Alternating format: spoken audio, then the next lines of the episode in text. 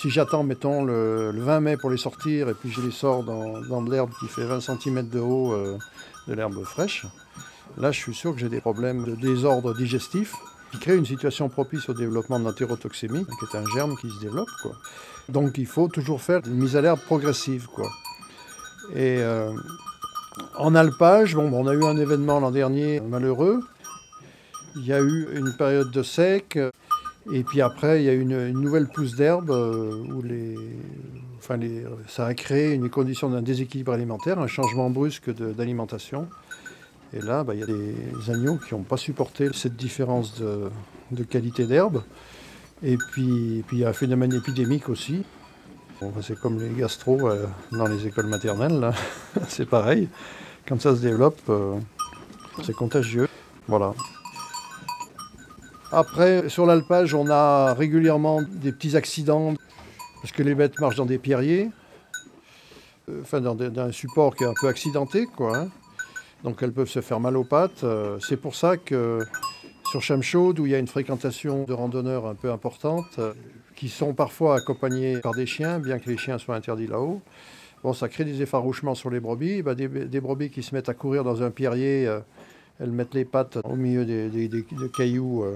Quand, elles, progressent doucement à leur rythme, ça pose pas de problème, mais si elles sont poursuivies ou si elles sont elles ont un petit moment de panique parce qu'elles craignent un chien ou, un randonneur qui s'approche un peu trop.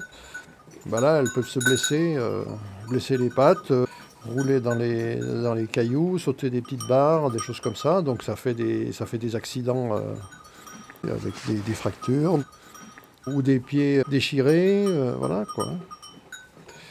Donc c'est pour ça que l'alpage de Chamchaude est un peu particulier. Le, risque d'effarouchement par cette fréquentation des humains et de, euh, leurs compagnons euh, chiens, ça pose des problèmes, même si, euh, même si on n'a pas véritablement des, moutons égorgés ou des trucs comme ça, mais, rien que les phénomènes d'effarouchement peuvent créer des problèmes sanitaires sur les, sur les bêtes non négligeables.